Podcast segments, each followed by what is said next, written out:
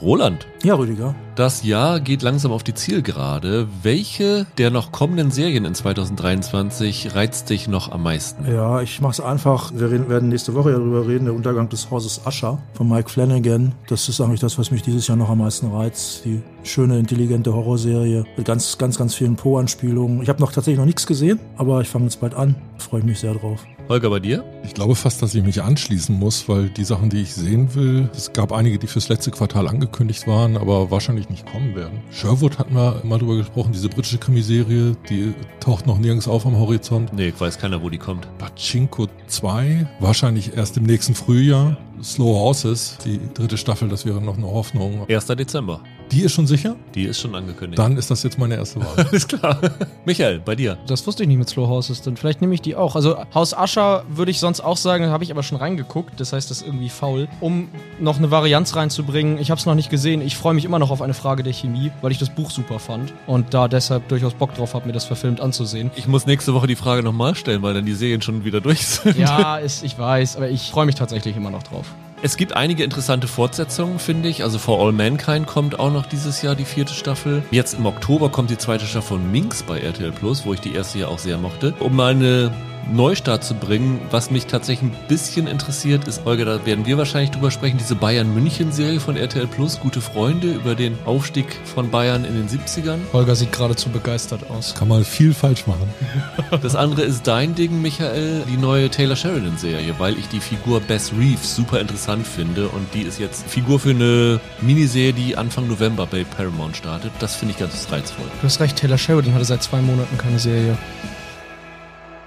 Hallo und herzlich willkommen zu einer neuen Ausgabe von Serienweise. Mein Name ist Rüdiger Meier und ich begrüße ganz herzlich Michael Hille. Hallo. Holger Lübgemann. Einen wunderschönen guten Tag. Und Roland Kruse. Hallo. Ja, große Runde heute. Wir sind zu viert und äh, sprechen über Serien, ich glaube, über die wir auch schon mal in einer großen Runde gesprochen haben. Lupin, Roland. Wir waren zu dritt, glaube ich, mit Michael. Ne? Wir zu dritt, ja. Und Loki haben wir, glaube ich, bei der ersten Staffel. Holger, du warst auf jeden Fall dabei. Ich weiß nicht, ob ihr auch dabei wart. Ich war dabei. Ja, also die beiden sind heute dran und zum Abschluss sprechen wir noch einmal über unser Fazit für Ahsoka, die wir ja vor einigen Wochen hier auch in der gleichen Zusammensetzung besprochen haben. Vorher noch einmal der Hinweis, den ich letzte Woche schon gebracht habe. Es wäre sehr, sehr schön, wenn ihr uns noch einmal eine Top 10 einschicken würdet vor der Jahrestop 10, nämlich die besten Serien aller Zeiten, wo ich gerne Anfang Dezember eine Sonderfolge machen würde. Und ich habe letzte Woche festgestellt, es war ein fataler Fehler, diesen Aufruf zu starten, weil es ist, glaube ich, schon ungefähr ein Dutzend Einsendungen gekommen, wo ich mich echt wundere, wie könnt ihr das so aus dem Ärmel schütteln? Da, Haben die Leute parat? da würde ich bei mir erstmal zwei Monate in inneren Zwiespalt geraten. Aber das ganz Fatale ist, dass da wieder Serien drauf waren, die mir gezeigt haben, was ich eigentlich noch alles nachholen muss bis zum nächsten Mal. Also Breaking Bad natürlich ist bei einigen aufgetaucht. The Leftovers habe ich auch nie richtig gesehen, ist auf einigen Listen drauf. Ich denke, uh, eigentlich muss ich das auch nochmal schauen. Also bedeutet für mich ein bisschen Arbeit, aber natürlich auch Riesenfreude, dass ihr euch wieder so viel Mühe gegeben habt. Und ihr habt also noch bis no, Mitte November, könnt ihr uns gerne eure Top Tens schicken. Ihr könnt auch gerne wieder kurz ein, zwei Sätze sagen, warum die so besonders für euch sind, dass wir das dann in der Folge vortragen können. Und einige haben das auch befolgt. Ihr könnt auch gerne Fragen stellen für so eine Ask Us Anything Folge über den Podcast, über Serien, über das TV-Business an sich. Wir beantworten das dann gerne, denn ich habe es schon mal angekündigt, im Dezember, Januar müssen wir ein bisschen auf Konserve gehen, weil ich paar Wochen weg bin und wir das vorproduzieren müssen. Und da habe ich gedacht, machen wir wenigstens das Beste draus und machen so ein paar schöne Sonderfolgen, die eigentlich allen Spaß machen. Aber heute soll es nochmal um Serien Neustart oder in diesem Fall um Serien Fortsetzungen gehen. Und beginnen wollen wir mit Lupin, die seit Donnerstag, also seit gestern schon mit ihrer, man kann sagen, zweiten Staffel, offiziell heißt es glaube ich Teil 3 bei Netflix, weil sie hatten ja die ersten Staffel so in zwei Teile aufgeteilt. Die hatten sie jetzt zusammengedreht, aber es kamen dann fünf Folgen und fünf Monate später dann die anderen fünf Folgen. Das ist ja insofern ganz interessant, dass der zweite Teil ja sich noch nicht bewusst war, dass die Serie ein Erfolg werden würde. Und jetzt ist sie der dritte Teil da und sie müssen so ein bisschen dann mit der Erwartungshaltung jetzt umgehen, dass man ja nun auch mit einem riesen Hit es zu tun hat, weil die erste Staffel oder die erste, der erste Teil war ja ein echter Mega-Erfolg. Ich glaube, der hatte, ich weiß nicht, 70 Millionen Abrufe oder so gehabt bei Netflix. Und wir waren ja wenn ich mich recht entsinne, vom ersten Teil sehr angetan und vom zweiten Teil dann nicht mehr so, oder? Stimmt ihr mir dazu oder habe ich das falsch abgespeichert? Ja. Ich weiß noch, den ersten damals, das war so, das haben wir eher, da hatten wir schon reingeguckt teilweise, den haben wir relativ spät aufgenommen und wir fanden das, glaube ich, besser, als man so erwartet hatte. Einfach. Quasi für uns so ein persönlicher Überraschungshit, so ungefähr. Und so ging es, glaube ich, vielen. Ja, genau. Also nicht nur für uns, sondern offensichtlich fürs Publikum, weil, also im Vorfeld hat er keinen Hahn so richtig gekräht. Das war ein echter Überraschungserfolg für Netflix. Und so habe ich das auch wahrgenommen. Also so eine viel gut Serie und wirklich die zweite Staffel ein Tick oder die zweite Hälfte dieser langen ersten Staffel, wenn du so willst, war in meiner Erinnerung auch ein bisschen schlechter als der Anfang. Aber das ist ja oft so. Diese ersten fünf Folgen, die waren so auf eine erfrischende Art irgendwie ganz leichtfüßig. Also die konnte man richtig entspannt runtergucken und ich fand dann im zweiten Teil wurde das ernster. Also da hatten sie dann ja ein paar dramatischere Stellen und das stand der eigentlich nicht. Also das kam dann so ein bisschen aus dem Nichts für mich teilweise oder entsprach nicht dem, weshalb ich das in den ersten fünf Folgen irgendwie gut fand oder weswegen mich das interessiert hatte. Naja, aber die Grundierung war in den ersten Folgen doch auch schon da, ne? Die Geschichte um seinen Vater. Ja, das wurde nachher halt ein bisschen wichtiger noch, ne? Wie es halt so ist, so Plot Thickens, wie es so schön heißt. Ne? Ja, genau. Das wurde halt nachher wichtiger dann für die Handlung. Die erste Staffel hatte noch mehr so ein bisschen diese leichtfüßigen Raubzüge mit ihren Planungen und am Ende ging es dann darum, dass er seinen Sohn retten musste und dieses ganze Character Building haben sie mehr in diese zweite Hälfte äh, verlegt. Und der zweite Teil hat ja dann auch damit geendet, dass Hassan Diop, der ja von Omar Sy gespielt wird. Also die Hauptfigur heißt ja nicht Lupin, sondern es ist ja einfach eine Figur, die sich an Arsène Lupin orientiert, weil der Hassan seit Kindheitstagen diese Bücher von dem Leblanc heißt er, gelesen hat. Und der musste ja am Ende des zweiten Teils untertauchen, ist noch einmal zu seiner Familie, also zu seiner in Trennung lebenden Frau und seinem Sohn gegangen, hat sich von denen verabschiedet, hat ihnen gesagt, ihr seid hier nicht sicher, solange ich da bin, deswegen muss ich mich jetzt hier verabschieden und äh, weg von euch gehen. Und das ist so ein bisschen auch so der gleich der Startpunkt von diesem dritten Teil. Also es setzt nicht gleich im Anschluss dran an, also es sind ein paar Monate vergangen und es beginnt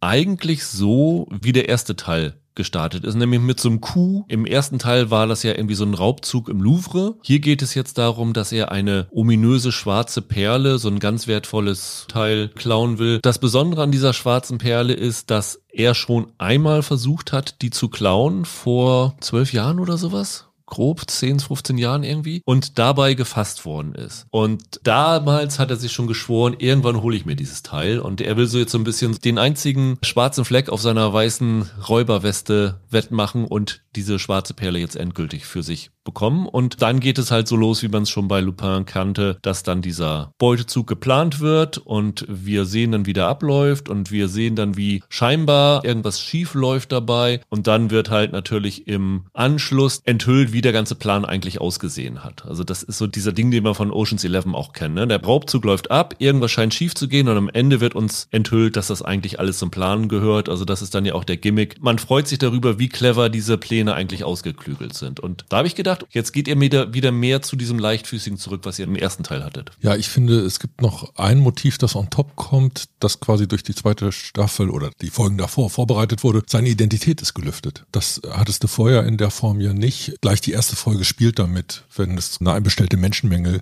gibt, weil er wie so eine Art Outlaw-Star der Franzosen ist. Ich finde, das gibt dem Ganzen nochmal so einen, so einen anderen Dreh ein bisschen. Man könnte sagen, die Notwendigkeit einer guten Maske ist dringlicher als je zuvor. Ja, weil die Polizisten oder der eine Polizist, der ihm immer in den ersten Folgen schon auf den Fersen war, Gedira, wird gespielt von Sufjan Gerab, der ist auch noch weiterhin ihm auf den Fersen. Und jetzt ist die Frage, wie weit wollen wir erzählen? Also sagen wir mal so, der Assan lässt sich einen Clou einfallen, wie er denkt, dass er all seine Verfolger auf einmal loswerden kann. Also sowohl die Polizei als auch irgendwelche Gangster und irgendwie dann hofft, dass er wieder in sein normales Leben zurückkehren kann und ja wieder mit seiner Familie vereint werden kann. Also er macht das halt auch für seine Familie, ne? Weil die laden ja darunter, dass da ständig Reporter vor der Tür stehen und so. Genau, genau, weil das geht dann auch mit der Lüftung der Identität einher, dass sein Sohn von den Mitschülern, ich glaube, er ist in der Basketballmannschaft auch immer gehänselt wird und dann auch dementsprechend immer ab und zu mal explodiert. Und für die Frau ist es auch eine ziemliche Belastung. Und ja, das soll dann halt im Laufe dieser sieben Folgen sind es dieses Mal so ein bisschen gelöst werden von Assan Diop. Und was man noch erzählen muss, ohne ins Spoiler-Territorium zu gehen, parallel zu diesem Ganzen findet noch eine zweite Handlung statt. Das hat auch schon in den ersten zwei Teilen stattgefunden. Da sahen wir ja auch. Du meinst den Rückblick in genau, die Vergangenheit. Ihn als Jugendlichen, als Kind. Das war damals benutzt worden, um das Verhältnis zu seinem Vater, das war ja ein großer Aspekt in den ersten Folgen, zu erzählen. Da gehen sie jetzt weiter drauf ein. Sie springen zurück ins Jahr 1998, wird parallel zur Fußball-WM, wo Frankreich Weltmeister geworden ist, erzählt. Und er ist mittlerweile, naja, weise ist es nicht, aber er hat zumindest keinen Erziehungsberechtigten mehr. Er lebt fast auf der Straße und versucht zu diesem Jugendamt zu entkommen und begibt sich dann in die Obhut von einem Boxtrainer, der jede Menge Jugend Jugendliche trainiert und dann auch so ein bisschen den Deckmantel gibt, dass das Jugendamt nicht auf die Zugriff hat und dann behauptet, die würden sozusagen bei ihm wohnen und er hätte dann die Aufsicht für die. Der wirkt fast wie so ein schwarzer Fagin von Dickens, weil der nimmt ja Geld von den Kids. Das so viel kann man ruhig verraten. Er beutet die ja auch aus. Jetzt nicht sexuell oder so, sondern des Verdienstes wegen. So eine Figur ist das irgendwie, wie sich dann zeigt. Genau, und diese beiden Geschichten laufen immer im Wechsel ab, also 1998 und die Gegenwart ist hier, glaube ich, 2021, wenn ich mich nicht ganz täusche. Und natürlich werden die dann irgendwie nochmal miteinander verwoben, das ist natürlich ganz logisch. Aber am Anfang sind es zwei autarke Handlungsstränge erst einmal. Also konzeptionell nicht viel anders als die ersten Teile, würde ich sagen. Oder habt ihr was Neues entdeckt? Nee, sehe ich auch so. Nee, habe ich nicht. Die Frage ist, ist, ob das jetzt ein Problem ist. Ich finde sie ein bisschen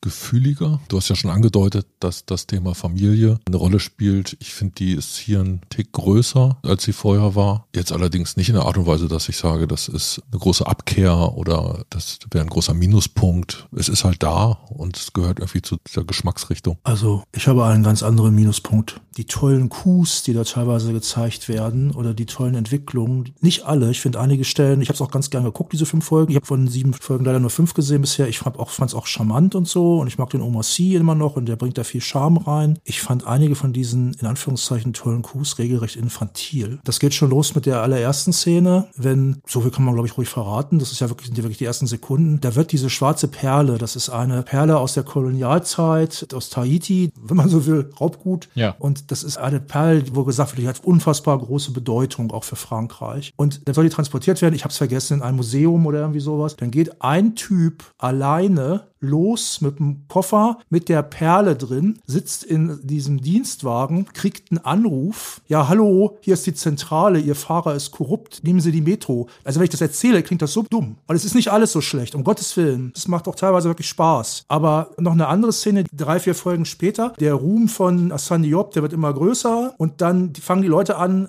alle die alten Maurice Leblanc-Romane zu lesen. Und dann geht seine Frau, von Ludwig von je gespielt, in eine große Stadtbibliothek. Dort schnappen ihr irgendwelche Mädels den einen Roman, den sie gerne lesen will, über Lupin, vor der Nase weg. Und dann, hahaha, dann schmeißt sie irgendwie ein Glas Wein um oder so und die gucken gerade nicht. Und dann, dann mobst sie denen das Buch. Und ich denke, hey, okay, weil es eine Netflix-Serie ist, kann sie es nicht auf Amazon kaufen oder was? Also das sind Romane, die sind in Frankreich ja immer noch ziemlich gängig. Naja, sie braucht es halt in dem Moment. Wenn das ein Buch wäre, wo Anmerkungen von Assan Diop drin wären oder so. Ja, aber dein Anspruch ist ja jetzt wieder Abgleich mit Realismus. Aber das ist ja ein bisschen der Witz. Das war auch schon übrigens am Anfang damals von Sherlock der Witz. Das sind überlebensgroße Figuren, wo man aber eine Suspension of Disbelief hinkriegt, wo man glauben, weil man es glauben möchte auch, wo man so, wo es einem relativ leicht gemacht wird, von den Machern zu glauben, solche cleveren Figuren, die könnte es geben. Ja. Also es ging mir bei Lupin auch so und damals bei Sherlock, als das wirklich noch ganz frisch und neu war, als ich das zum ersten Mal gesehen habe, habe ich gedacht, das ist ja super gemacht, diese Figur könnte tatsächlich existieren. Es gibt auch den wieder cleverere Momente und so, aber es sind einige Sachen dabei, wo ich echt mit den Ohren gewackelt habe. Es ist schwierig, die Kompetenz oder Intelligenz einer Figur zu glauben, wenn ihr Erfolg teilweise von der Dummheit anderer Charaktere abhängt. Ja, das stimmt. Das ist ein Problem, ja. Ich will gar nicht erst anfangen mit der fast schon magischen Gabe, Sachen vorherzusehen. Also es gibt eine Szene zum Beispiel, wo er im Grunde vorhersehen kann, dass in diesem Moment eine andere Figur eine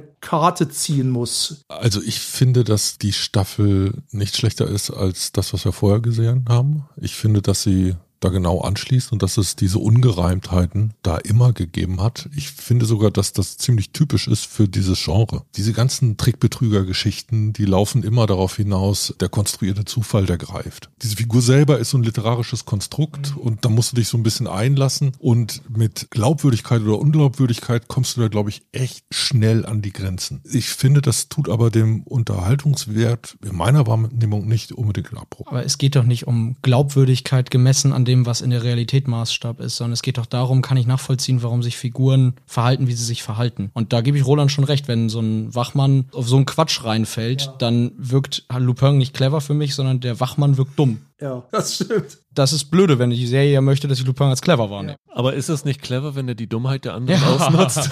ja, gut. Er hat es sehr leicht. Ich fand die erste auch damals tatsächlich cleverer. Also vielleicht war mein Anspruch geringer, ich weiß es nicht. Vielleicht liegt es daran, dass ich das jetzt schon gesehen habe. Ich müsste es vielleicht nochmal gucken. Ich habe damals gedacht, okay, das ist gewagt, aber das ist eigentlich ganz schön clever, was ihr da macht. Nee, es ist, ist in gewisser Weise halt mehr vom Gleichen. Und das, ja, genau. das ist, glaube ich, irgendwann das Problem, weil das zu einer Form von Wiederholung wird. Ja, und je mehr recht. Wiederholung ist, fällt uns das Stereotype darin ja. öfter unangenehm Da auf. Völlig recht. Also ich habe auch gedacht, die Serie könnte auch heißen Der Räuberhauptmann von Köpenick. Du, in großen Teilen funktioniert das Ganze wie Olsenbande. Das steckt da genauso drin. Bei Olsenbande muss ich auch dran denken, aber Räuberhauptmann von Köpenick nochmal. Dieser Aspekt ist an sich erstmal gut, dass Assan Diop häufig die Autoritätsgläubigkeit von Leuten ausnutzt. Das ist halt zum Beispiel eine Sache, die ist oft okay, die wird aber sehr viel wiederholt. Es wird immer wieder gemacht. Und das ist ein bisschen too much irgendwie. Ja, ich wollte eigentlich fast genau das Gleiche sagen, was ihr sagt und dann aber mit der Einschränkung, die die Holger gebracht hat, weil ich habe das auch beim Gucken gedacht. Es ist nicht blöder als in der ersten Staffel oder im ersten Teil. Aber du weißt, was kommt, weil du es schon so oft gesehen hast. Du weißt, wenn jetzt bei diesem Diebeszug mit dieser schwarzen Perle was schief läuft, dass das Teil des Plans mhm. ist. Weil die Serie baut Assan Diop als unfehlbar auf. Alles, was er macht, ist genial. Und da habe ich auch ein Problem mit der Figur, weil die ist mir zu glatt und zu perfekt. Und ich habe das dieses Jahr schon bei einer anderen Serie gesagt. Da hat sich eine Hörerin oder ein Hörer darüber beschwert, dass man immer nur über Frauenfiguren sagen würde, sie sind zu genial oder zu perfekt und bei Männern wird es nicht bemängelt. Das möchte ich jetzt tatsächlich an dieser Stelle mängeln, weil ich finde, das ist ein echtes Problem von Assan Diop, dass es nie auch nur den Anschein gibt, dass er irgendwie mal scheitern könnte. Alles, was er macht, ist perfekt. Alles, was er macht, kriegt er hin. Jeder kleine Fehler ist von ihm eingeplant, einkalkuliert und am Ende fehlt mir dann die Spannung bei dem Ganzen. Das ist kein Thriller oder sowas, was sie hier aufbauen. Das soll ja auch irgendwie leichtfüßig sein. Und ich finde es auch in den sieben Folgen unterhaltsam. Ich habe es gerne geguckt, aber ich denke mir, so ein bisschen mehr Brüche in dieser Figur und ein bisschen mehr echte Sachen, die schieflaufen, die er dann erst im Nachhinein irgendwie reparieren muss, hätte ich mir schon gewünscht. Du hast in gewisser Art und Weise recht. Es wäre unglaublich stark gewesen, wenn die Struktur immer darauf hinausläuft, dass das, was wir sehen, doppelbödig ist und uns der Hintergrund oder der Subtext erst im Nachhinein erklärt wird. Wäre es total super, wenn es dann mal ein Kapitel gibt, in dem das nicht gemacht wird. In dem das, was wir sehen, eins zu eins das ist, was passiert und es keinen Plan B und kein Backup gibt und wir dann mal Zeuge des Scheiterns werden. Das hätte das Ganze aufgewertet, weil man dann mit der Erwartungshaltung der Zuschauer in die andere Richtung gespielt hätte. Ich finde aber so vom ganzen Design, das ist halt so eine, so eine Figur aus dem 19. Jahrhundert. In gewisser Art und Weise ist das so ein naiverer Held. Und dass das als so ein Feel-Good-Stück funktioniert, hängt aber, glaube ich, genau da dran. Das ermöglicht dann erst, dass sie diesen Schmunzelton durchhalten. Ich glaube wirklich, das ist als Feel-Good-Serie gedacht gedacht und als solches funktioniert es für mich. Ich steige da mal so halb mit ein. Ich finde diese Kritik daran, dass die Hauptfigur hier quasi unfehlbar ist, das stimmt für mich in dem Sinne auch nicht, weil das ist gewissermaßen das Versprechen oder die Prämisse dieser ganzen Serie. Also Holger hat recht, wenn er sagt, das ist eine Feelgood-Serie, bei der ich quasi von vornherein weiß, dem Lupin passiert nicht wirklich irgendwas Schlechtes, der fällt nicht komplett auf die Nase. Also ich würde bei Columbo hinterher auch nicht bemängeln, dass es keine Folge gibt, in der er am Ende mal sagt, tja, keine Ahnung, wer es war, ich gebe auf. das ist die Prämisse der Geschichte. Wenn ich ein Charakterproblem bei Lupin sehe, dann damit, dass diese ganzen anderen Leute um ihn herum mich nicht die Bohne interessieren, sondern dass das eigentlich für mich immer die Oma C-Show ist. Aber dass diese ganzen anderen Leute hier, Raoul und wie die da alle heißen, dass ich immer, wenn die im Bild sind, denke, ihr interessiert mich nicht, jetzt zeigt Oma C auf irgendeinem Raubzug. Das ist schon ganz stark um diese eine Heldenfigur gestrickt. Ja. Was da auch ein Problem ist, ist, dass auch keiner hinterfragt, wie das ist, weil er hinterlässt ja auf seinem Weg auch Opfer und teilweise auch aus dem Freundeskreis, die er irgendwie dann in dem Moment schlecht behandelt. Und ja, das gehört vielleicht alles zum Plan und er hilft denen irgendwie auch, aber es wird nie sein Agieren hinterfragt. Und das gibt in manchen Sachen, wo ich gedacht, okay, aber das geht mir jetzt ein bisschen zu weit. Das ist teilweise aber Thema. Also es geht ja gerade darum, dass er sich irgendwann erpressbar macht oder in eine Notlage gerät, der er nicht anders entkommt als durch ein großes Opfer. Auch da machen sie es wieder so, dass sie es für den Zuschauer als Überraschung inszenieren. Da könnte man vielleicht auch sagen, vielleicht wäre die Dringlichkeit oder das Gebrochene, was du gerne hättest, äh, viel näher am Erleben des Zuschauers, wenn das weiter in den Vordergrund rücken würde. Aber dass halt die Figuren damit kein Problem haben, dass sie zum Opfer von ihm gemacht werden, äh, finde ich schwierig. Die wissen halt, wie cool der ist. Ich glaube, es gibt eine Figur, auf die das zutrifft, was du gerade beschreibst. Deshalb finde ich, kann man das nicht so allgemeinern. Also ich glaube, zu wissen, welche Szene du meinst, da bleibt das indifferent. Daraus kann ich, kann ich jetzt nicht ableiten, dass alle Figuren ihm gegenüber sich so verhalten würden. Also sie spielen hier zum Beispiel ein bisschen damit, was für ein Verhältnis seine Ex-Frau zu ihm hat. Das ist ein überraschend großer Strang, wie ich finde. Den ich sehr langweilig fand. Ich auch. Ja, kann man auch. Diese Frauenfigur ist psychologisch schwer zu fassen. Bei der habe ich oft so gedacht, ja, das verstehe ich nicht so richtig, wie die sich verhält. Diese Rückblende erzählt ja, ja, das Aufkeimen dieser Liebe, wie das dann irgendwie losging mit den beiden. Hat euch dieser Blick zurück in die Jugend irgendwas gegeben in der Serie oder hättet ihr darauf verzichten können? Also ich fand den am Anfang deutlich schwächer als in den Staffeln davor. Aber du sagst ja ganz richtig, sie setzen ihn irgendwann erzählerisch ein und auch da gibt es so eine Art Klimax, der dann erzählerisch aufgegriffen wird. Ich erkenne die Funktion. Und gleichzeitig, das ist ja jetzt kein Plot, der in der gleichberechtigten Größe verhandelt wird. Lass das 15 Prozent der Spielzeit sein. Ich hätte sogar gesagt, 30 Prozent sind das gefühlt. Glaube ich nicht. Nee, glaube ich auch Glaub nicht, ich, ehrlich gesagt. Glaube ich nicht. Ich glaube, es hat eher äh, was Störendes manchmal, wo du das Gefühl hast, jetzt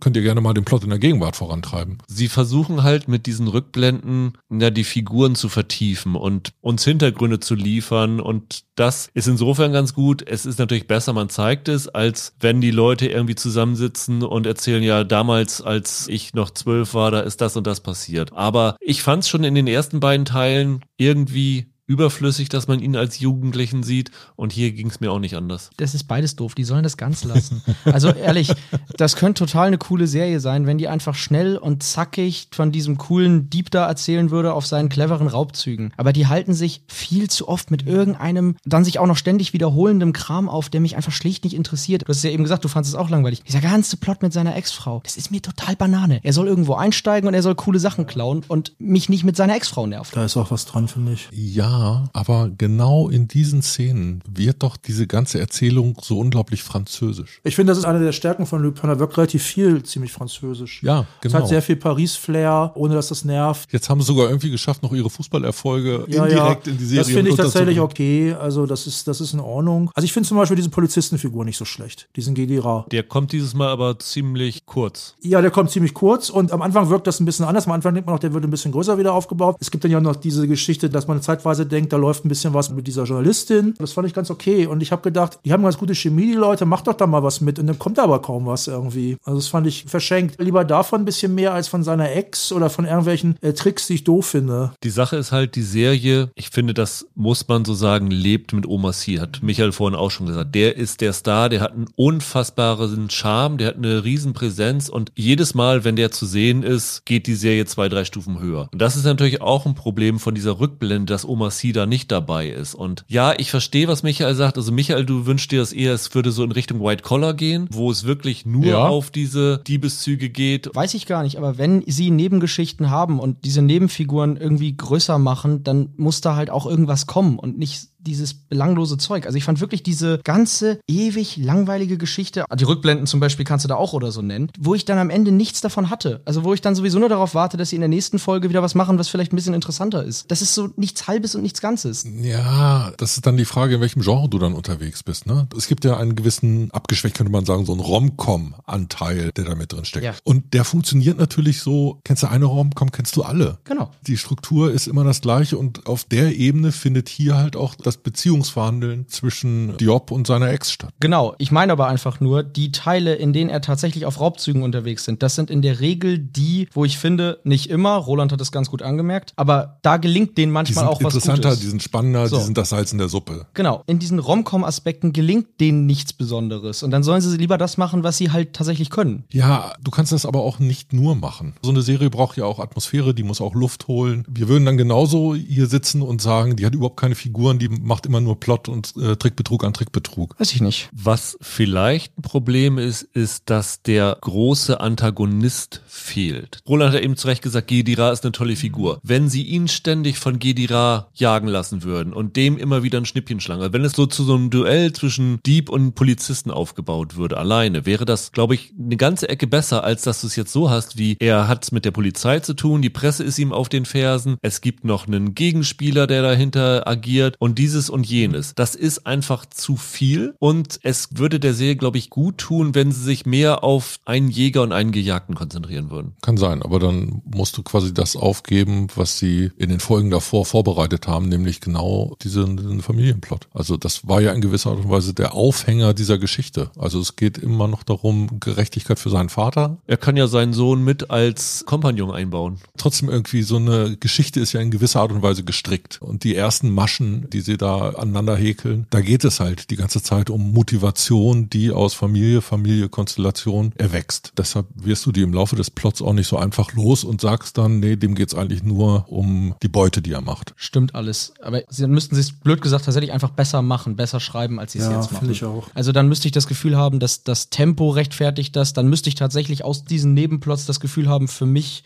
ich gewinne da irgendwas draus. Und das habe ich nicht. Man könnte es zum Beispiel so erzählen, dass er im Grunde als Gegner den französischen Staat auch hat. Sowas wird ja immer wieder angedeutet. Es gibt zwei, drei Nebensätze, die genau in zwei, die drei Richtung Nebensätze, laufen. Das war auch Ja. in der ersten Staffel, war das auch schon ein Thema, manchmal so ganz nebenbei. Er könnte irgendwelchen Leuten helfen, die Probleme haben. Man kann das schon clever machen. Aber ich finde diesen Familienplot zu fad. Kannst du mir erklären, warum der denn von der Öffentlichkeit wirklich, und das wird so gesagt, als Robin Hood gefeiert wird, weil er hat ja eigentlich nichts in den Arm gegeben in den ersten Folgen, oder? Naja, aber er klaut nur Reiche und er macht das cool und ohne Tote und so. Er ist halt eine coole Sau. Das ist so wie, erinnert ihr euch noch an Dagobert? Der Erpresser war er ja. Ich glaube, einmal ist, glaube ich, ein Wachmann ein bisschen verletzt worden, das war aber nicht seine Absicht. Der galt ja auch als clever. Das war auch kein Gewaltverbrecher, natürlich nicht. Das, der war ja vom Beruf, glaube ich, irgendwie Grafiker, glaube ich. Den mochten die Leute ja auch. Also das war jetzt ja nicht so ein riesen Volksheld oder so, aber die Leute sagen wahrscheinlich, ja, der trifft immer die Richtigen. Asterix ist kein Zufall. Die Franzosen lieben Renitenz. Deshalb so diese Figur des Kriminellen, die da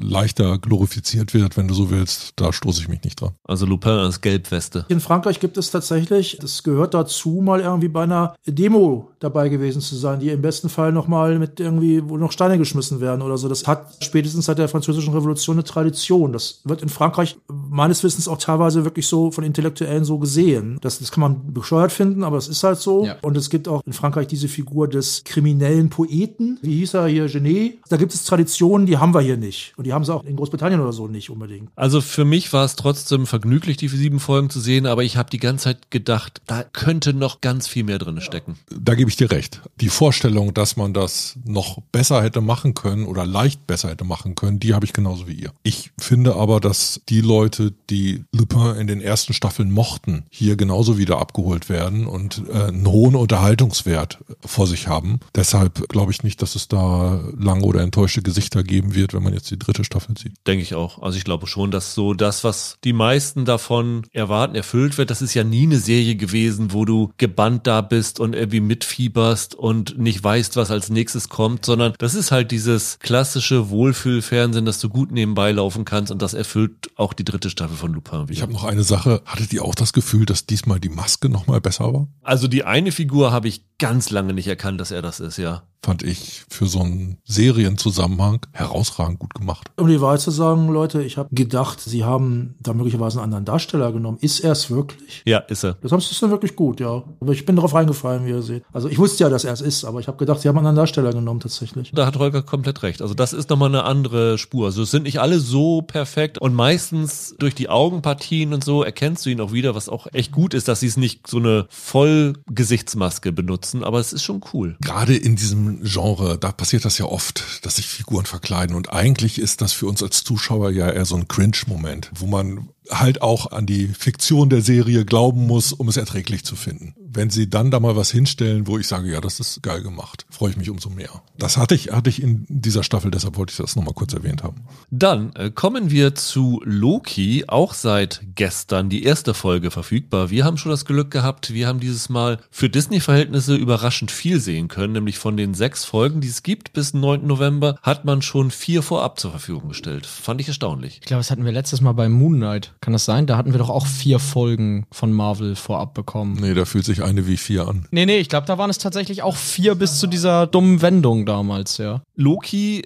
gilt ja, glaube ich, so gemeinhin vielleicht mit WandaVision als die beste Serie, die Marvel im MCU-Zeitalter mittlerweile gemacht hat, oder? Täusche ich mich da? Ja, das, Ja, das kann ich so. unterschreiben, ja. In meiner Welt eine der besseren, ja. Ich glaube, ich war damals von der ersten Staffel nicht so angetan wie ihr, aber für meine Verhältnisse war ich sehr überraschend positiv eingestellt, weil ich eigentlich vorher mit Tom Hiddleston und der Loki-Figur eigentlich so ziemlich wenig anfangen konnte. Das hatte sich jetzt hier mit Loki tatsächlich ein bisschen geändert, weil ich einfach die sehr originell fand und den Look toll fand und die hatte eine ganz coole Dynamik, fand ich so als, als Serienerzählung und hob sich damit äh, erfreulich von den anderen Marvel-Serien ab, die doch ziemlich dahin dümpelten lange Zeit. Ging euch auch so, oder? Naja, das war eine unglaubliche Wundertüte. Also äh, sowohl die Art und Weise, wie diese Erzählung gebaut wurde, als auch die Orte, an die sie uns geführt hat. Wer da am Anfang wusste, wie es am Ende ausgeht, super Prophet. Das hat man halt echt nicht kommen sehen und diese Rate, in der der Zuschauer da überrascht wurde, die fand ich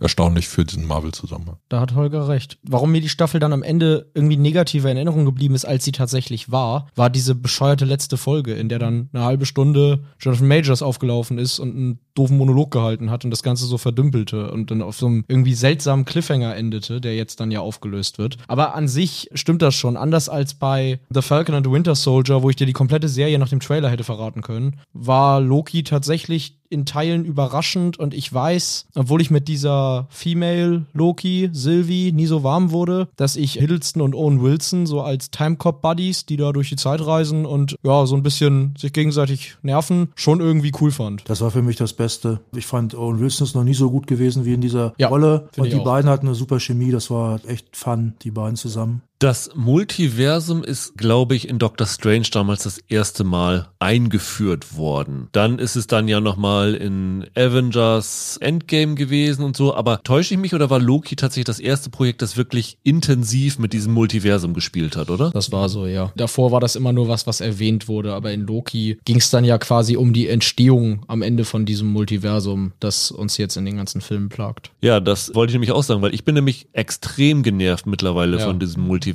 Also ich habe sehr wenig Motivation, die Filme zu schauen und mit diesem Multiversum Overkill jetzt diese zweite Staffel von Loki zu gucken, bin ich schon so ein bisschen, obwohl ich die erste mochte, widerspenstig da reingegangen, muss ich sagen. Ich finde es extrem schwierig, jetzt zusammenzufassen, worum es in dieser zweiten Staffel von Loki geht, weil ich habe wirklich die ersten zwei Folgen da gesessen und habe gedacht, okay, ich verstehe kein Wort, was ihr mir erzählen wollt. Muss man das denn groß zusammenfassen? An sich ist doch nur die Ausgangslage nach der ersten Staffel wichtig, oder? Und die Tatsache, dass es dann halt mit den drei, vier Figuren da weitergeht. Also für Leute, die die erste Staffel nicht geguckt haben, Braucht mit der zweiten nicht anfangen. Genau. nicht anzufangen. Ihr holt die erste Staffel nach. Es geht halt um diese, wie heißt dieses Time Variance Authority. Genau, die Time Variance Authority. Es geht darum, dass ursprünglich immer Nebenstränge gekappt worden sind Der Zeit. der Zeit. Inzwischen ist klar, damit sind halt ganze Zivilisationen wohl ausgelöscht worden, die da entstanden sind. Und Dennis hat sich noch herausgestellt, der Boss hinter dieser Authority, das ist Kang, der Big Bad von Jonathan Majors gespielt, gespielt der inzwischen ganz eigene Probleme hat. Also eine Variante von dem Kang. Ja, aber der ist sich seine anderen Varianten ja bewusst. Das ist ja auch ein Thema in dem sehr schlechten Ant-Man Quantumania, meine ich. Ja, ja. Und es geht jetzt hier unter anderem darum, und ich verstehe deine Verwirrung, und ich glaube, zu der Verwirrung sage ich gleich noch was anderes.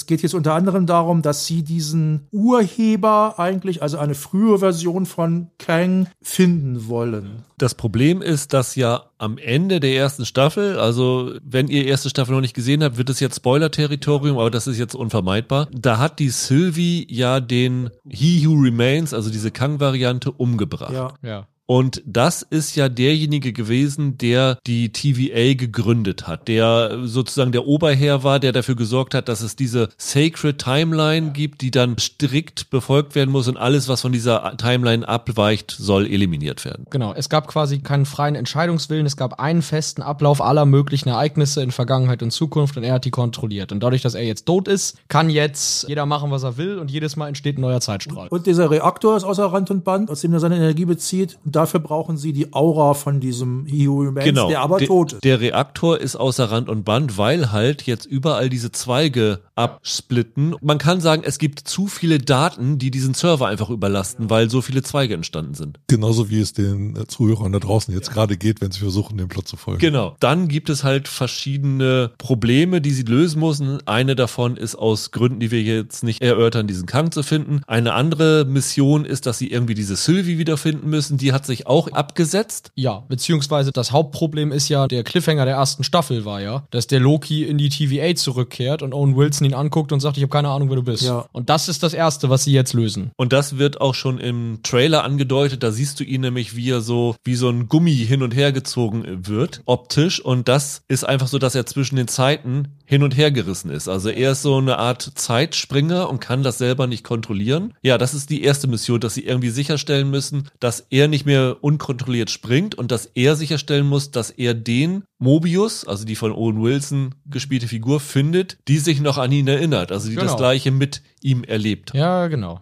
Das ist das erste. Und dann, nachdem er den gefunden hat, und das kann man verraten, das ist in der ersten Folge passiert, ist das nächste, dass sie halt verhindern müssen, dass dieser Server überlädt und ja, die Welt dadurch untergeht. Das ist wieder so eine typische Wir müssen die Welt retten Geschichte. Und das kann man vielleicht noch erwähnen. Einen, den sie dafür aufsuchen, ist Ouroboros, eine Figur, die jetzt neu ist. Die wird von Kehui Kwan, Oscar-Gewinner gerade Everything Everywhere All at Once, gespielt. Und das ist so eine Art Technik-Guru, so der IT-Guy, der unten ist, der, wenn es irgendwelche Probleme gibt, repariert er sie Scotty. oder bastelt und so. Ja, genau. Oder MacGyver oder was auch immer. Der muss ihnen dabei helfen, dieses Problem zu lösen. Ouroboros ist übrigens ein, ich weiß nicht, ob es aus der Alchemie ist oder aus der Mythologie, ist ein Symbol, eine Schlange, die sich in den Schwanz beißt. Das, also es gibt, das Wort gibt es. Und, und irgendwann hier sagt der Kerry Kwan auch irgendwie, a snake biting its own tail. Aber es wird nicht gesagt, dass das Ouroboros. Ja, der hätte genauso gut Umpa Lumpa heißen können. Nee, das ist, äh, glaube ich, so gewollt. Ich glaube, mehr Handlung können wir gar nicht erzählen, weil das dann ins Spoiler-Territorium geht. Man kann aber erzählen, was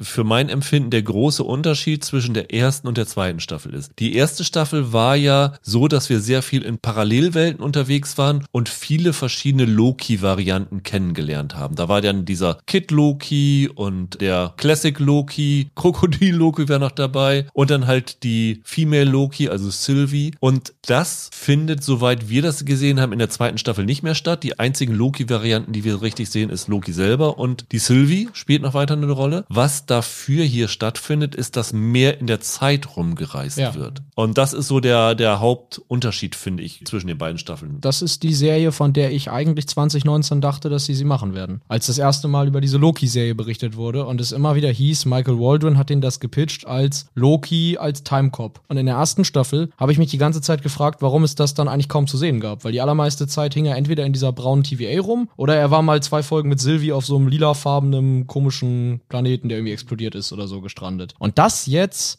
war tatsächlich die MCU-Version von so einer Art Doctor Who-Staffel.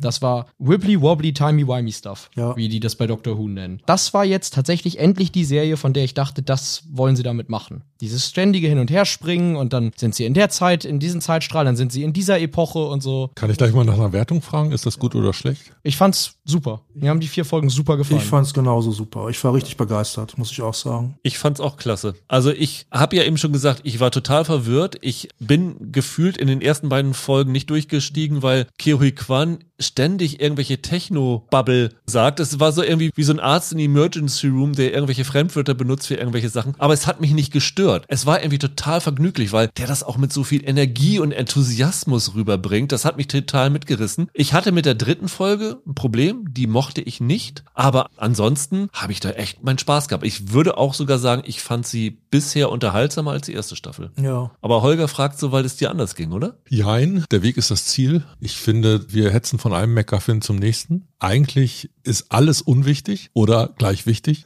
je nachdem, wie, wie du es betrachtest. Ich finde, dass der Zuschnitt schon so ein bisschen anders ist. Ich habe das Gefühl, wir sind noch stärker zurückgeworfen auf diese TVA, dass die fast eine noch größere Rolle spielt als in der ersten Staffel und da fanden wir die schon überraschend groß. Wer durch Abwesenheit glänzt, für mich ist Loki. Die Figur Loki, erst recht, wie wir sie im MCU eingeführt hatten, hat mit dem Auftritt von Tom Hiddleston in dieser Staffel so gut wie gar nichts mehr zu tun. Alle Qualitäten, die den mal ausgemacht haben, scheinen nicht mehr zu existieren. Das fand ich erstaunlich und das fand ich auch ein bisschen seltsam geschrieben. Aber es wird sogar in einer Szene, meine ich, direkt angesprochen. Ja. Ich glaube, es ist in Folge drei oder vier, dass er tatsächlich anders ist, ja. als die Leute ja. ihn kennen würden. Ja. Ja, ist ja schön. Reicht das als Begründung? Aber das haben die doch in der ersten Staffel klar gemacht, oder? Dass das so sein wird? Also diese ganze letzte Folge, wenn er mit Sylvie da eine halbe Stunde von Kang vollgelabert wird, da wurde ja sehr deutlich, dass diese ganzen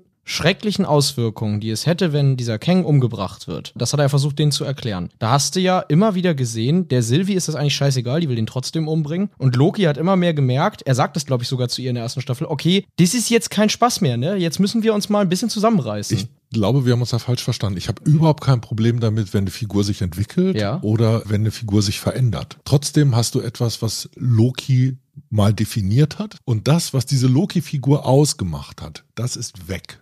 Du hättest dann nicht mal mehr Loki drüber schreiben müssen, weil der Auftritt von Hiddleston als diese Figur hat nichts mehr mit Loki zu tun. Und dann kannst du natürlich sagen, er hat sich davon wegentwickelt, er ist jetzt halt kein Supervillain mehr. Aber die Frage ist dann, was ist er denn eigentlich? Und äh, ich finde den eine überraschend passive Figur. Also ganz viele von den Handlungen werden überhaupt nicht mehr von ihm angestoßen, sondern ihm passiert das Chaos drumherum. Also deshalb würde ich auch eine Gegenrede halten zu diesem Timecop-Ding. Da würde ich nämlich erwarten, das ist auch wieder eine klar definierte Figur, die halt reingeht in die Parallelwelt, die Sachen wieder in Ordnung bringt und, äh, und zurückspringt. Das ist es überhaupt nicht. Hier gibt es am Anfang dieses Bild, dass er gefangen ist zwischen den Zeitebenen und quasi wie im Moment zerrissen wird. Auch wenn das im Laufe der Staffel abnimmt, ist es so, als ob der immer noch in so einer Blase festhängt und äh, man überhaupt nicht weiß, wie das Verhältnis dieser Figur zur Umwelt ist. Okay, ja, ich weiß, was und, du meinst. Und das ist ein komisches Maß an Passivität für eine Hauptfigur und erst recht für eine Hauptfigur, nach der die Serie benannt. Ja, die Frage ist ja, ob das äh, funktioniert oder nicht. Also was du beschreibst, ja. ist im Grunde die Handlung der meisten Doctor Who-Folgen. Doctor Who stellt irgendwie fest, es gibt da und dort an diesem Ort in dieser Zeit ein seltsames Phänomen. Doctor Who reist da mit der TARDIS hin. Doctor Who wird ordentlich durchgeschüttelt, kriegt eigentlich nicht viel auf die Reihe. Doctor Who sagt irgendwann, und ich rede jetzt auch von guten Doctor Who-Folgen, Doctor Who sagt irgendwann,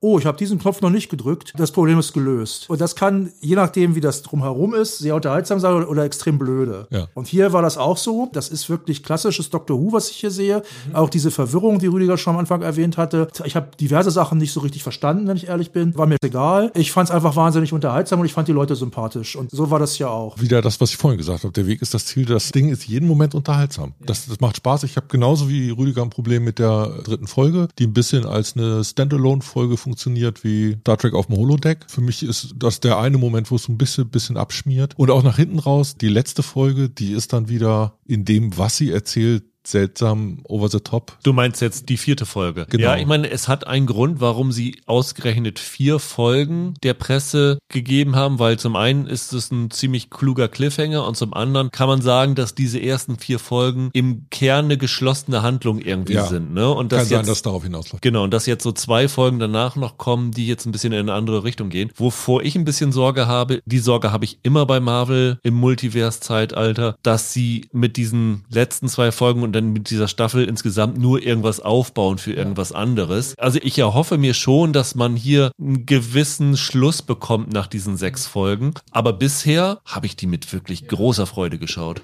Holger, das, was du eben teilweise gesagt hast, finde ich interessant, weil das waren teilweise noch meine Probleme mit der ersten Staffel. Ich weiß noch, dass mir Loki in Staffel 1 zu passiv war, weil die Handlung eigentlich von der Sylvie motiviert war. Und weil er die meiste Zeit der Sylvie nachgedackelt ist. Und hier finde ich, was eigentlich interessant an der zweiten Staffel ist, ist, da geht es jetzt tatsächlich mehr um diese absurden Abenteuer, die die da geraten. Und Roland hatte eben total recht, als er gesagt hat, man hat teilweise das gar nicht alles verstanden. Mir ging das auch so. Es war mir aber tatsächlich auch total Banane, weil die so schnell ist und so tatsächlich witzig ist teilweise. Ich fand so einige Zusammenschnitte oder dieser eigentlich ja für ihn sehr beängstigende Effekt, wenn er wie so ein, wie so ein Boomerang da so hin und her schallt. Ich fand die teilweise richtig witzig und toll anzusehen. Und so ein bisschen die dritte Folge, die hat tatsächlich so ein kleines Problem damit für mich, dass die diese Schnelligkeit und diesen Pep nicht hat, den ich in den ersten beiden Folgen richtig klasse fand. Ich fand es zum Beispiel total originell, ich kann es jetzt natürlich nicht beschreiben, aber wie sie diesen Cliffhanger am Ende der ersten Staffel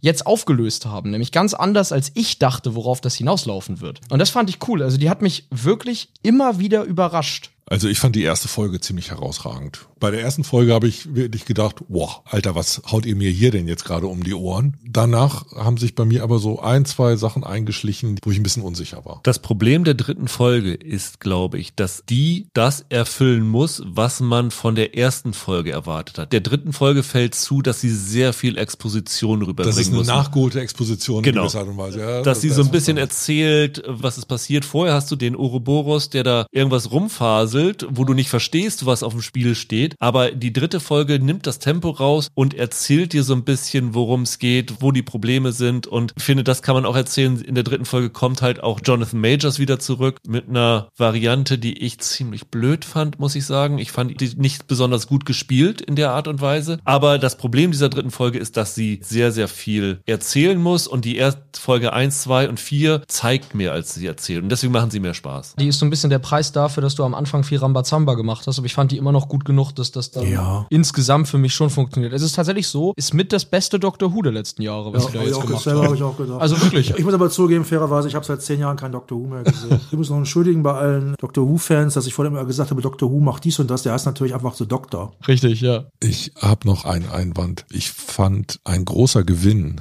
in der ersten Staffel war diese Figur der Sylvie. Das ist zum Beispiel gerade, was die Dialoge zwischen Loki und Sylvie anging, die waren hübsch geschrieben. Die haben da sehr viel Dialogwitz untergebracht. Ich finde die Sylvie-Figur, wie sie hier jetzt eingeführt wird, im Verhältnis zur ersten Staffel sehr viel uninteressanter. Und ich habe geradezu das Gefühl, dass sie mit der eigentlich nicht viel mehr anzufangen wissen. Das ist für mich so ein kleiner Wermutstropfen. Ich weiß nicht, wie ihr das seht. Ja, sie ist halt in dieser zweiten Staffel nicht so essentiell für die Geschichte selber, ne? Also die Geschichte ist dann doch, und da stimme ich dann doch eher Michael zu, mehr auf Loki zugeschnitten als auf Sylvie. Deswegen ist die Sylvie-Figur, finde ich, auch schwächer. Dass ich das mal erlebe, Rüdiger. Ja, aber Loki macht das nichts. Loki ist doch die ganze Zeit nur ein Spielball. Wie ist sie dann auf ihn zugeschnitten? Verstehe ich wirklich nicht. Aber das war in der ersten Staffel auch nicht anders. Da wird er von der TVA abgeholt, dann trifft er auf die Sylvie und dann sagt die hier, ich will den töten, der hinter einem steckt und er stolpert hinterher. Nee, ich finde, dass die Staffel viel stärker die erste um ihn gekreist hat. Die hat so sehr um ihn gekreist, dass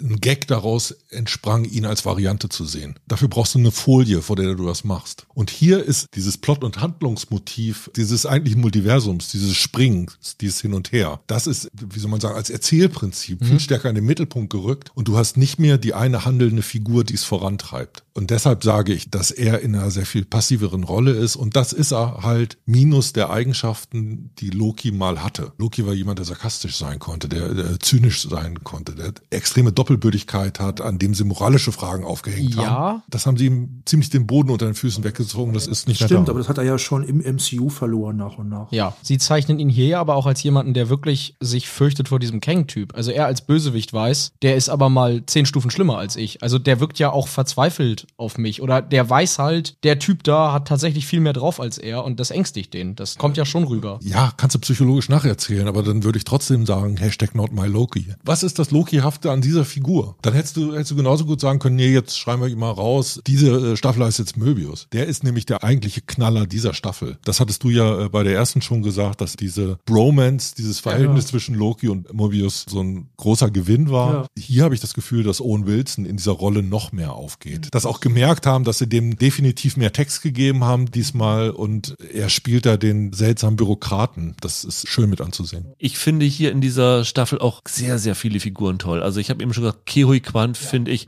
Hammer. Der ist Der fantastisch. fügt der Serie so viel hinzu. Ich bin ein Riesenfan von Wunmi Musaku als Hunter B-15, die jetzt keine große Rolle hat in dieser zweiten Staffel, aber ich finde eine größere als in der ersten und die war schon in hier Lovecraft Country Ja. super. Die wenigen Szenen, die Gugu Mbata Raw bisher hatte, auch klasse. Auch eine Schauspielerin, die ich immer gerne sehe. Ich finde, die haben hier so ein fantastisches Ensemble zusammengekriegt, wie das Marvel seit den Avengers für mich nicht mehr hinbekommen bekommen hat. Ich will das jetzt auch nicht relativieren. Also was ich nicht sage, ist, dass die Serie groß abstürzt zwischen der ersten und zweiten Staffel. Auf gar keinen Fall. Dafür ist der Unterhaltungswert viel, viel, viel zu hoch. Dass die immer noch für mich eine Sonderstellung haben in diesem MCU oder zumindest unter den Marvel-Serien, ist genauso erfüllt. Der ganze Multiversum-Scheiß geht einher mit dem Niedergang des MCU, was Ja. zumindest die Qualität der letzten Filme angeht. Total. Ich halte das künstlerisch für eine wirklich beschissene Entscheidung, weil erzählerische Entscheidungen keine Konsequenzen mehr haben, weil sie alles immer wieder auf Anfang drehen können, was ja auch eh oft ein Problem dieser Comicwelt war, die alle paar Jahre mit neu gestalteten Figuren neu gestartet sind. Aber wenn du diesen an die Füße gebunden hast, dann ist so damit umzugehen, wie es diese zweite Staffel tut, wahrscheinlich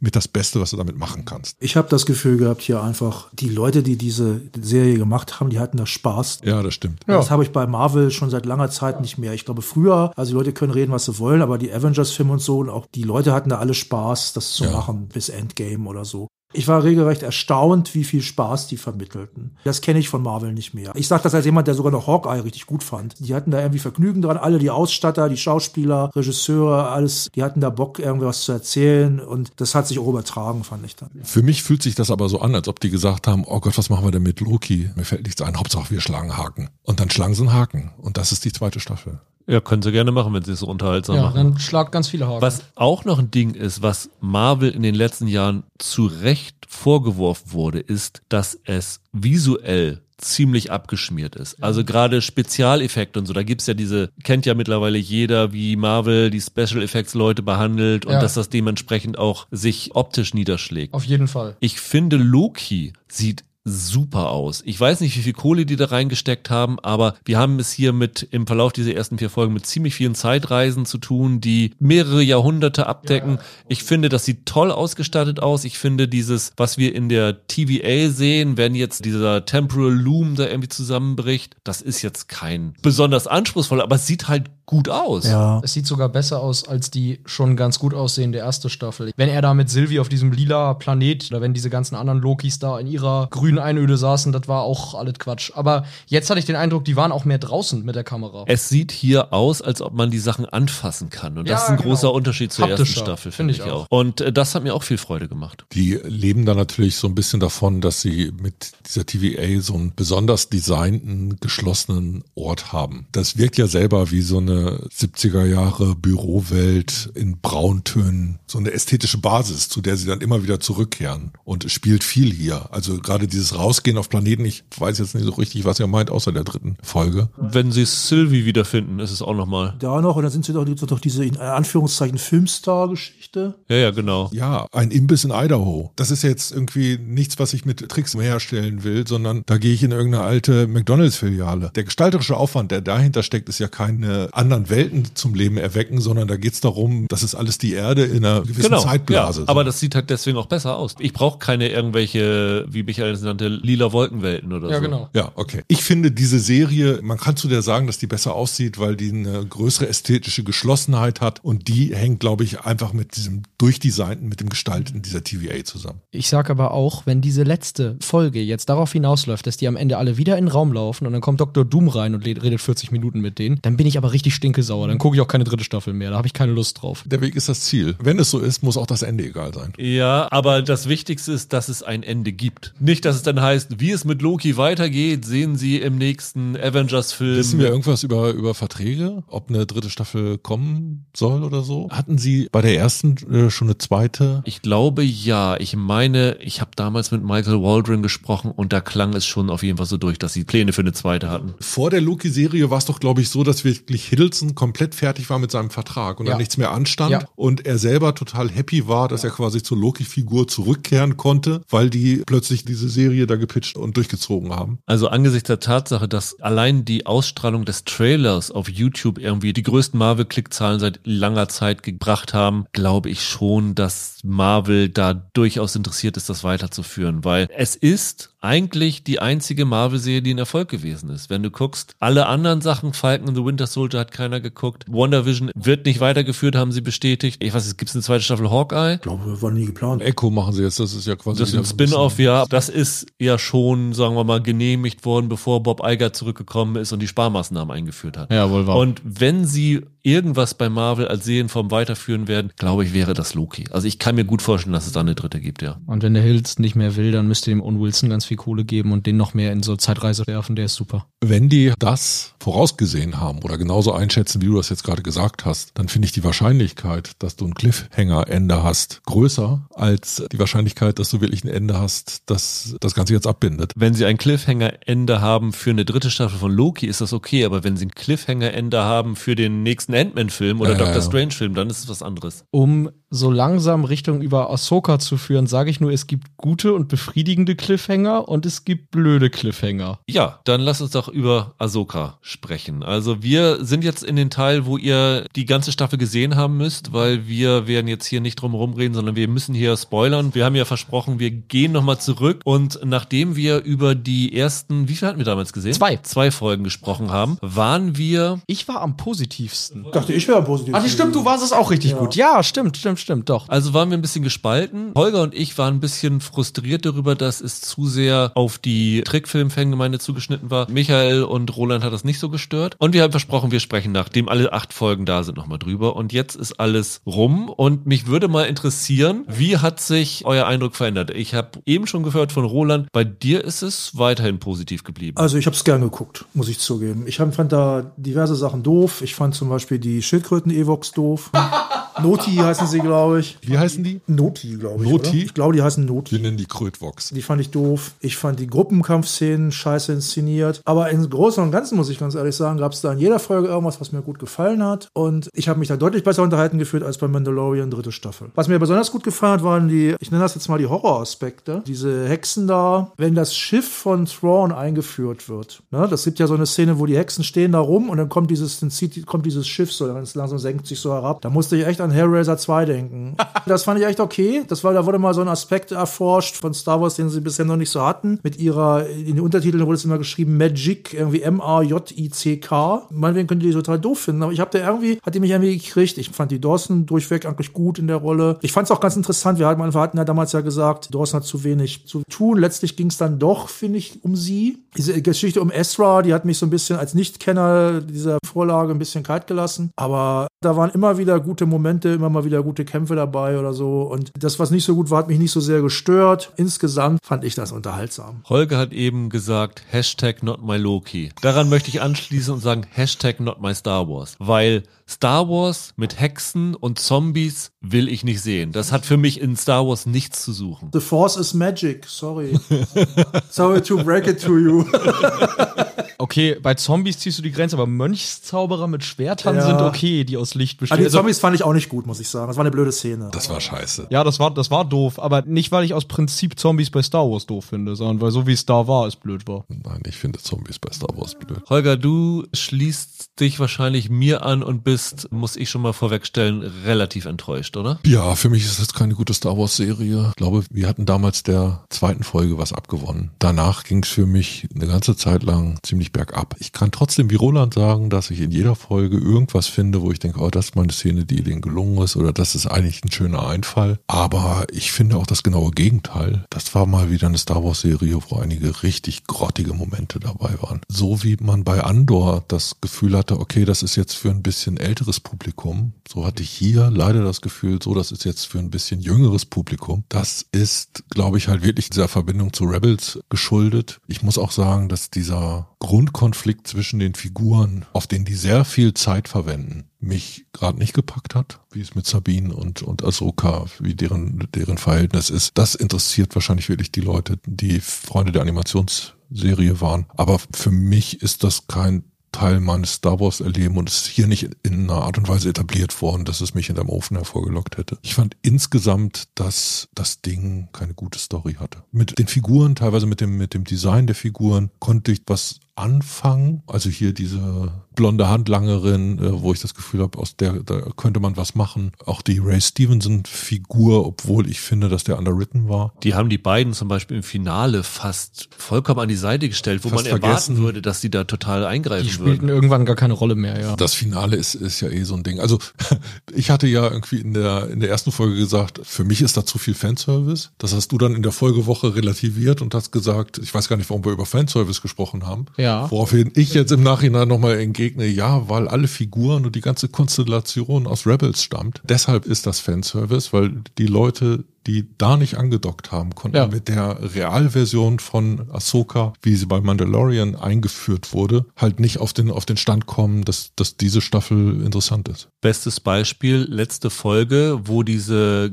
Great Mothers auf einmal dieses Talsin Sword irgendwie rausholen, das in Rebels, glaube ich, irgendwann mal aufgetaucht. Irgendwann mal ja. Und wo ich denke, ja, okay, das ist dann wieder was, wo ihr voraussetzt, dass man das gesehen Ja, hat. ich glaube, dieser Filoni, der konnte sich halt von seiner eigenen Schöpfung nicht trennen. Beziehungsweise so hat Disney das ja wahrscheinlich auch abgesegnet, dass das für die total okay ist, dass es jetzt die Realfilm-Fortsetzung von Rebels ist. Ja, genau. Sie haben eigentlich nur den Fehler gemacht, dass sie es nicht gleich so auch genannt haben. Es hätte auch einfach Rebels Staffel 5 sein können. Ja. So, hätten sie machen können. Das ist tatsächlich, muss man fairerweise sagen, das hast du eben schon gesagt, es ist Star Wars für eine andere Generation. Doch auch für ein anderes Publikumsalter. Ja, genau, für ein anderes Alter, okay. Aber es setzt voraus, dass die Leute Rebels gesehen haben. Das heißt, die, die Rebels gesehen haben, sind eher so das Publikum, was vielleicht mit der Prequel-Trilogie groß geworden ist. Ja. Und ich glaube, wir würden uns nicht beschweren, wenn irgendwann eine Serie äh, 1994 gekommen wäre, wo vorausgesetzt worden ist, dass du weißt, was in den drei Originalfilmen passiert ist und das nicht wieder neu erklärt wird. Und das macht hier Filoni auch mit. Der sagt für sein Zielpublikum, Rebels ist Kanon und deswegen muss ich das nicht erklären. Nee, aber das funktioniert in dem Moment nicht mehr, indem ich sage, Mandalorian, Boba Fett und Ahsoka laufen in einen Kinofilm zusammen. Weil die Mandalorian-Gucker, die dann irgendwann da die vierte Staffel schauen sollen, die müssen Ahsoka gesehen haben und um Ahsoka gesehen zu haben, musst du dann aber auch dir da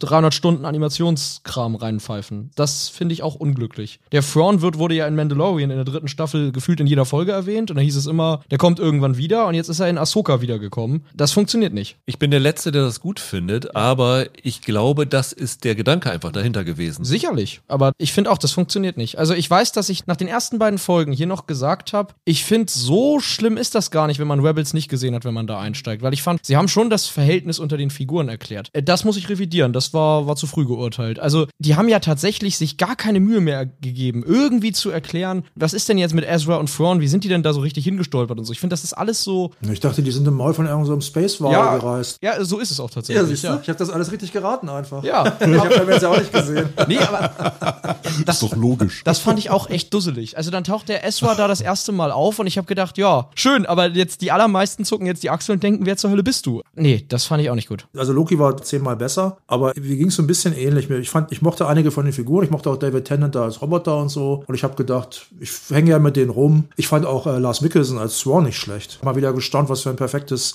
Shakespeare-Englisch der spricht. Ich habe die Augen zugemacht und habe gedacht, Kiefer Sutherland ist da. Der hat genau die gleiche Stimme wie Kiefer Sutherland. Das ist irre. Das ist weit entfernt, in einer weit, weit entfernten Galaxie von der Top Ten, sage ich mal. Aber jede Woche habe ich den Quatsch gerne geguckt. Also Mandalorian habe ich zum Schluss mit Angst geguckt. Ich habe gedacht, die Folge wird bestimmt wieder scheiße. Ja. Und oft war es leider auch so. Und das habe ich hier nicht gehabt. Ich finde, die ist auf einem Level mit der dritten Staffel von Mandalorian Nee, gewesen. Also die ist definitiv nicht besser gewesen. Und ich habe dann auch während diese Folgen ausgestrahlt worden sind, versucht zu verfolgen, wie die so insgesamt aufgenommen worden sind. Und ich muss sagen, ich bin da der komplette Kontraindikator zur generellen Aufnahme dieser Ja. Sachen gewesen, weil die fünfte Folge wird abgefeiert ohne Ende. Die hat, glaube ich, in der IMDb eine 9, Komma irgendwas Bewertung. Und das ist die Folge, wo Anakin Skywalker das erste Mal kommt. Und ich fand die katastrophal Ja, schlecht. Die hat ja. mich richtig aufgeregt. Die ist nicht doll. Und äh, da habe ich einfach gemerkt, sorry, Ahsoka ist nicht für mich gemacht. Ab dieser Folge, das war die fünfte, ne? Wo sie dann die ganze Ja. Zeit äh, da in der Zeit zurückspringen mit Hayden Christensen. Ab da war das Ding für mich vorbei. Wer kam auf die blöde Idee, eine ganze Folge zu schreiben, in der Ahsoka in ihrer komischen LSD-Welt rumhängt und nochmal mit Hayden Christensen chillt? Das war die Rückblickfolge, die wir alle gefürchtet haben. Wo ich gesagt habe, wenn wir sie als Kind sehen, steige ich aus. Ja, hättest mal machen sollen.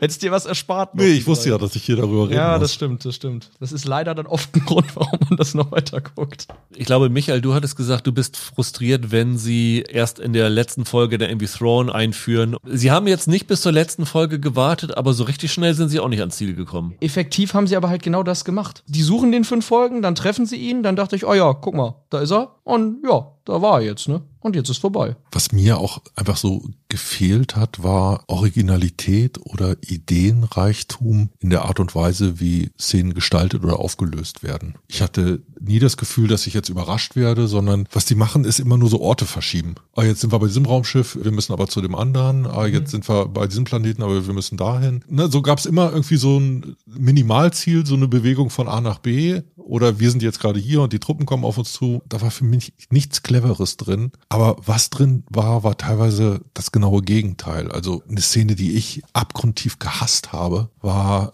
Hera Syndulla. Die wird irgendwann quasi verhört vor diesem Parlament und muss da Rede und Antwort stehen für ihre eigenmächtige Aktion da. Und da ist ein Satz blöder als der andere. Ja, das ist ziemlich puppelig, das stimmt. Was ich bizarr fand, sie bauen da diesen einen von diesen Senatoren als so einen Antagonisten auf. Und ich habe erwartet, okay, jetzt erklärt ihr mir nachher noch, warum der so ist, dass der, keine Ahnung, mit Thrawn unter einem Dach ist oder sowas. Aber der ist einfach da nur so. Ich habe das nicht verstanden, was Da das kommt sollte. bestimmt noch irgendwas später im Film oder so. Ich muss widersprechen, aber erheblich, sagt er irgendwann. Das ist eine Szene, die ist tatsächlich schlecht, fand ich auch nicht gut. Das ist, die steht zum Beispiel genau im Gegensatz zu teilweise den Diskussionen von diesem Security-Experten da in Andor. Das waren ja teilweise brillant geschriebene Dialoge und diese Szene ist eher das Gegenteil. Fand ich auch nicht gut, die Szene. Ist euch aufgefallen, dass die Serie für mein Empfinden sich sehr an Fantasy-Stoffen orientiert? Also die letzte ja offensichtlich, The Jedi, The Witch and the Warlord ist ja ganz klar Narnia. auf Narnia den ersten Band Macbeth ausgelegt. gab es auch Anspielungen. Aber du hast diese Noti, wie hast du sie vorhin genannt? die, die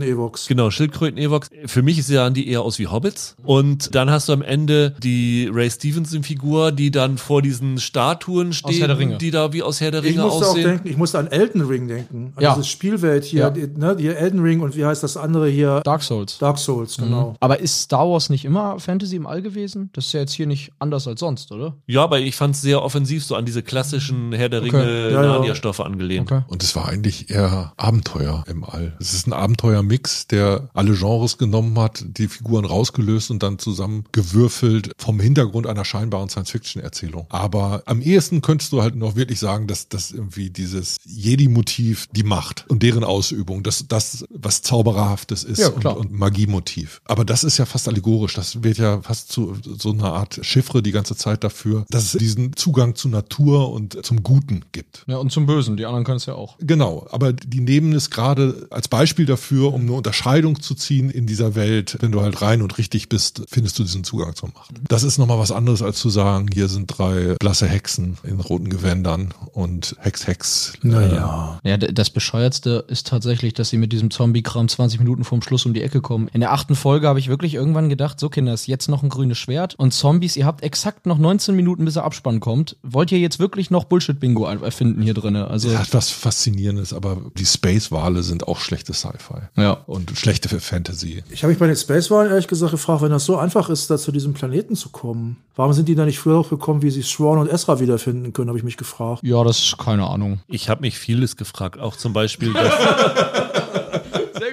Auch zum Beispiel, dass es ja nun darum geht, dass Sabine nicht den Zugang zur Macht hat. Und dann ist sie da in diesem Kampf mit Ezra in einer Notsituation und schafft es dann, dass sich ihr Lichtschwert auf einmal kommt. Und auf einmal ist sie so mächtig, dass sie ihn da irgendwie über diesen Abgrund pushen kann und sowas alles. Da ist sie auf einmal die große Obermeisterin der Macht. Das geht mir innerhalb von fünf Minuten einfach zu schnell am Ende. Wird nicht vorbereitet. Nee, überhaupt nicht. Ja, es wird vorher gesagt, dass sie möglicherweise besonders viel Macht hätte und dass Ahsoka sich nicht sicher war, ob sie damit umgehen könnte. Sie ist sich da nicht sicher, dann macht es ein erstes Mal und kann es plötzlich schon perfekt beim zweiten Mal. Das, was mich dann noch richtig geärgert hat, ist dieser wirklich dusselige Cliffhanger. Die ganze Staffel ging es jetzt darum, dass sie in diese blöde Galaxis wollen, um den Ezra zu finden und möglichst ohne, dass der Thrawn mitkommt. Jetzt sind Ezra und Thrawn draußen und alle anderen sind noch drin. Ich kann mir ungefähr vorstellen, was der Plot der zweiten Staffel wird. Die ganze Geschichte ist ein Platztausch. Nichts anderes, was, was da stattgefunden hat. Das war ja das, was ich vorhin gesagt habe. Die hatten größeres Interesse, diese Figuren als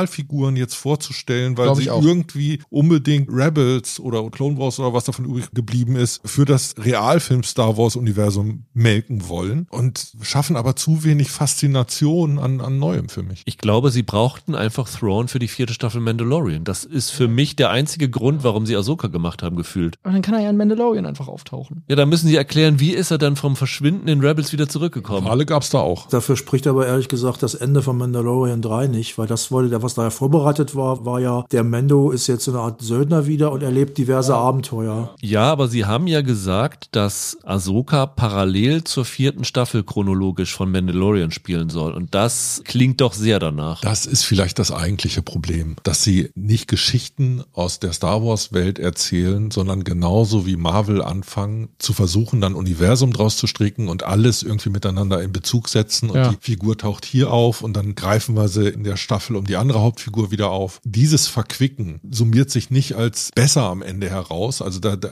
gewinnt man nichts daraus, sondern es ist eher umgekehrt so, dass es dann erst auffällt, wie die Sachen knirschen. Wenn du einmal eine Erzählung hast, die an ein bisschen älteres Publikum gerichtet ist, dann wieder eine, die naivere Wurzeln hat, sage ich mal, oder dazwischen dann die Mendo-Abenteuer-Erzählung. Ne, man hat immer das Gefühl, die haben unterschiedliche Schwerpunkte, wollen dann aber Figuren tauschen. Die haben das früher bei Marvel in der Post-Credit-Szene geregelt, dass da irgendwie eine Verbindung ist. Dann haben sie gemerkt, dass das irgendwie gut ankommt, dass die verbunden sind und vielleicht auch gemerkt, okay, wenn wir die immer mehr verquicken, dann müssen die Leute alles gucken. Und dann sind sie dazu übergegangen und haben bei Marvel die ganzen Sachen integral in den Geschichten verzahnt. Und dann haben sie versucht, das sozusagen auf Star Wars auch zu übertragen. Und langsam sollten sie merken, dass das nicht der richtige Angang ist. Ja gut, bei Marvel war immer schon geplant, Avengers-Filme zu machen. Also das war schon der Plan. Deshalb auch dieses riesige Loch, nachdem die Avengers durch sind, müssen sie jetzt irgendwie einen neuen Bogen aufbauen und ich finde, das gelingt ihnen nicht. Ja, und hier wollen sie halt diesen großen Sammelfilm von allen Figuren aus den großen drei, vier Serien machen. Und das ist dann halt auch ein Problem. Unter anderem, weil ich jetzt nach drei Folgen finde, also ehrlich gesagt,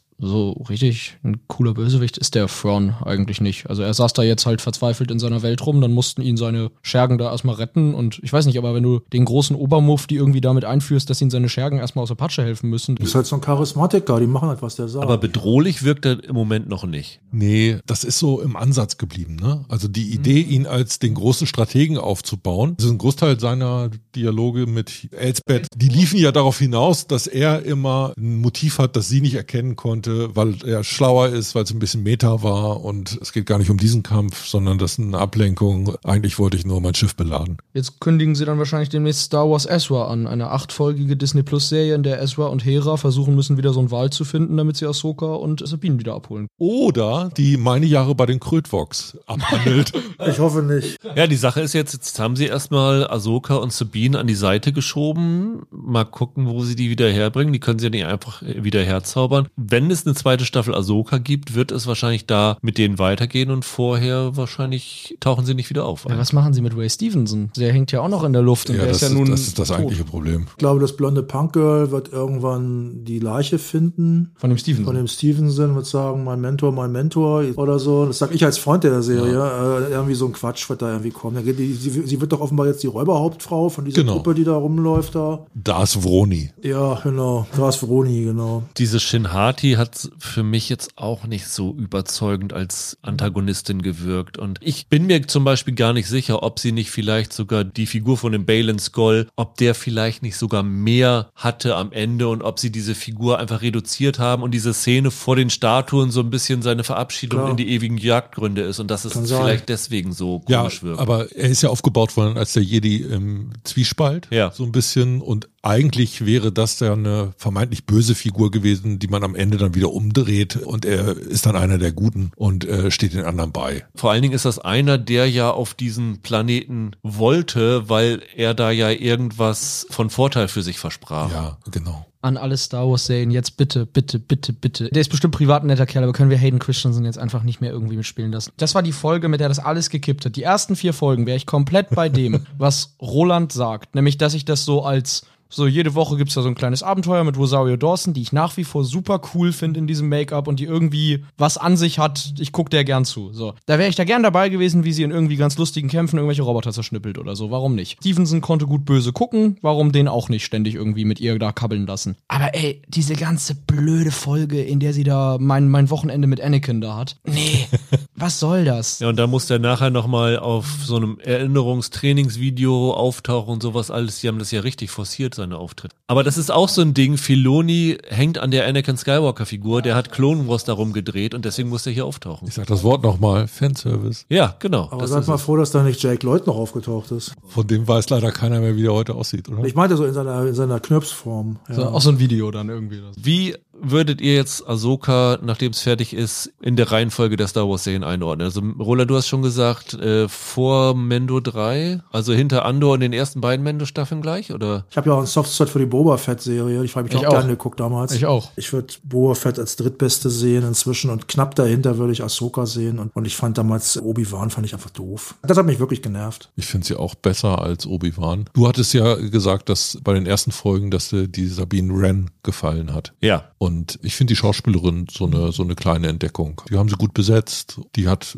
gemacht, was sie machen konnte, so in der Rolle. Und da kann ich mir auch gut vorstellen, vielleicht finden sie für die äh, eine gute weitere Verwendung. Ich hatte das Gefühl, dass sie die, je länger die Serie angedauert hat, sie ein bisschen mehr an die Seite gedrängt haben. Also ich fand sie am Anfang präsenter als Weil jetzt. halt mehr Leute dazu kamen. Klar. Ja, ich hatte am Anfang ja ein Problem mit, mit Ahsoka, weil ich die zum Beispiel ziemlich passiv fand. Ich habe jetzt, ich glaube, im Verlauf dieser Serie herausgefunden, das sollte Gravitas sein. Coolness kann man auch sagen. Coolness soll das sein, Nee, ja. Coolness ist es für mich auf gar keinen Fall. Die Figur hat sich noch so ein bisschen gewandelt und zu der war ich am Anfang vielleicht ein bisschen, ein bisschen zu streng, aber für mich hängt es weiter an der Geschichte. Die Geschichte hat nicht geliebt. Ich finde, die Action ist gut. Also die Action ist zum Beispiel besser als bei Boba Fett, meiner Meinung nach. Besser als bei Obi-Wan Kenobi. Und ich würde die Serie dann, obwohl ich sie immer noch nicht gut finde, hinter Andor und äh, den drei Mandalorian-Staffeln einordnen. Ähm, die anderen Realserien waren alle schwächer als, als das hier. Also dafür ist Sabine Wren so gut, aber es ist für mich immer noch unter der Grenze, wo ich gerne Star Wars haben würde. Also ich fand's minimal besser als Obi-Wan und ich fand alle anderen besser. Ich fand die Mandalorian-Staffeln alle besser, ich fand auch Boba Fett besser und Andor ist eine andere Sportart. Und bei dir, Boba oder Ahsoka?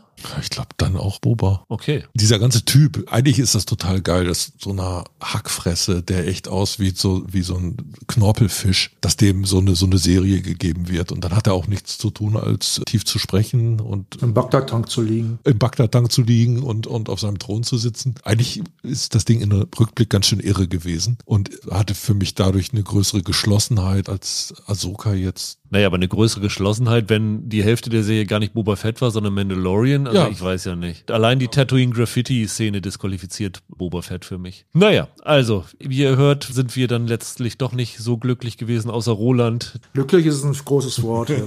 Ja, du hast ja auch gesagt, Loki war zum Beispiel viel besser. ja, ja, ja. Ich verstehe, wenn man die so als Abenteuer of the Week ganz gut gucken konnte. Das verstehe ich schon, ja. Wir gehen jetzt eigentlich damit raus, Ahsoka muss nicht, Loki auf jeden Fall gucken.